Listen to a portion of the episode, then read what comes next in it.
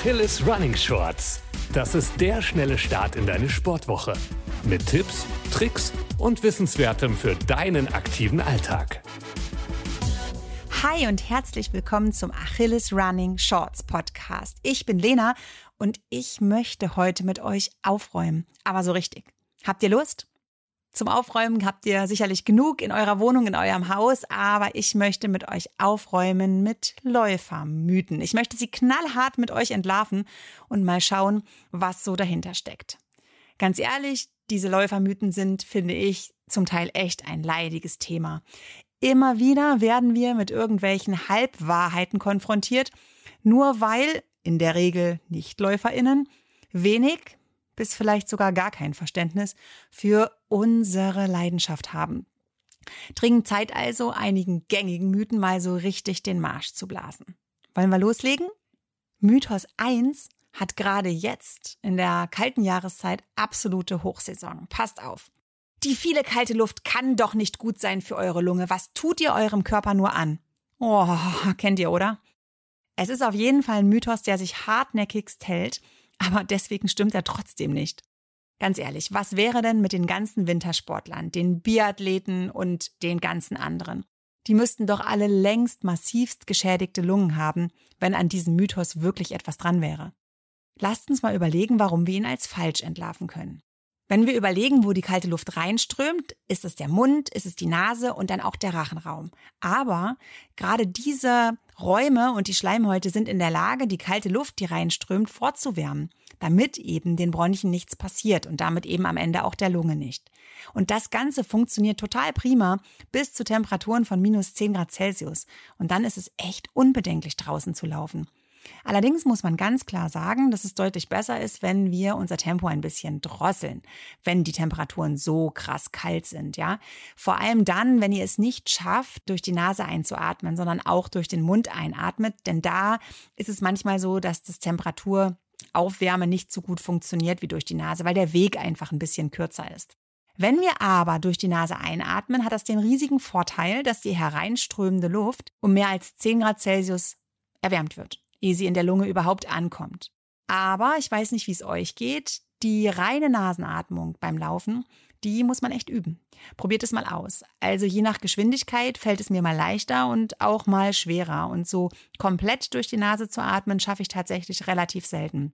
Was aber natürlich auch helfen kann, ne, ganz klar, den Schlauchschal, den wir vermutlich eh jetzt um den Hals tragen bei diesen Temperaturen, einfach auf den ersten Metern über die Nase ziehen und dadurch fühlt sich die eingeatmete Luft auch weniger kalt an. Wenn der Schlauchschal vielleicht gerade nicht dabei ist, haben wir ja bestimmt im Moment auch immer einen Mund-Nasenschutz dabei. Auf den ersten Metern tut der es dann bestimmt auch.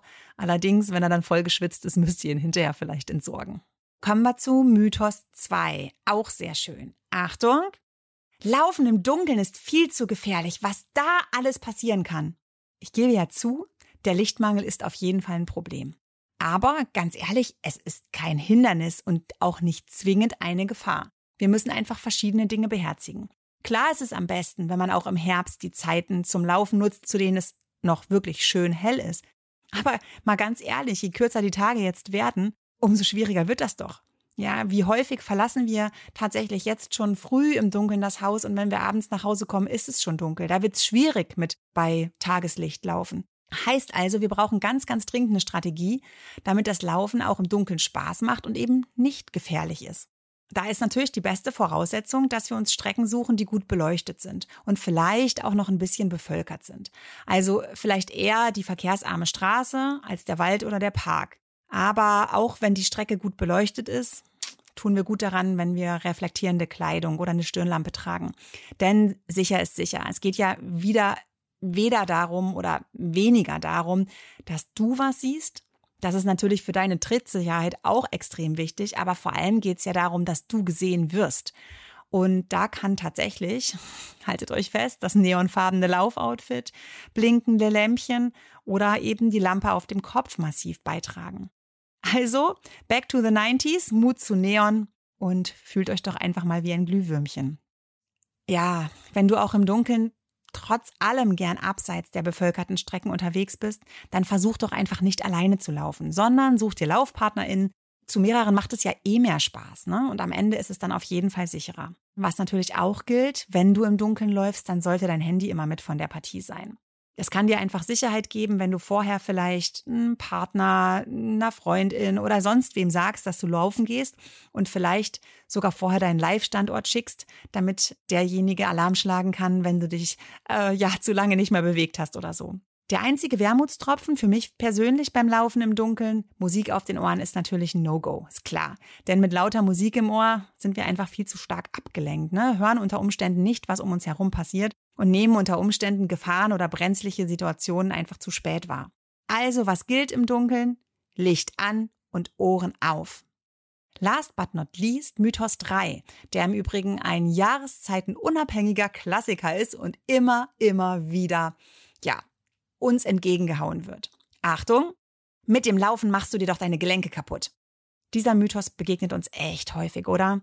Also dieses Gerücht, dass wir, wenn wir laufen, unseren Gelenken schaden, das hält sich echt hartnäckig. Definitiv ein Grund mehr, es ganz, ganz dringend zu entlarven. Denn Fakt ist, genau das Gegenteil ist der Fall. Laufen ist sogar gut für die Gelenke. Aber wie kommen denn vor allem NichtläuferInnen eigentlich zu dieser Annahme? Hm. Also vermutlich, weil sie denken, dass durch diese Stoßwirkung, die wir beim Laufen bei jedem Schritt haben, ähm, vor allem arthritische Veränderungen in den Kniegelenken vorprogrammiert sind. Was heißt denn das eigentlich? Also, bei einer Gelenksarthrose ist der Gelenkknorpel, der sozusagen im Gelenk oder um das Gelenk herum als Stoßdämpfer fungiert und so in der Lage ist, harte Bewegungen und Stöße abzufangen, der ist geschädigt. Dann werden starke Belastungen schmerzhaft und NichtläuferInnen denken häufig, dass das Laufen eben genau diesen Schädigungsprozess begünstigt. Aber jetzt habe ich natürlich eine total gute Nachricht für euch. Wenn wir nämlich beim Laufen einfach einige einfache Regeln befolgen, die da wären, ordentliche Laufschuhe tragen, vernünftig und maßvoll unsere Einheiten dosieren, bei Warnzeichen unseres Körpers eben auch mal pausieren, wenn wir uns an Regenerations- und Ruhetage halten dann stärkt regelmäßiges Laufen sogar unser Knorpelgewebe. Und damit sind wir LäuferInnen nicht nur nicht empfänglicher für Kniegelenksarthrose als NichtläuferInnen, sondern wir haben sogar insgesamt ein geringes Risiko daran zu erkranken. Na, ganz ehrlich, wenn das keine guten Nachrichten sind.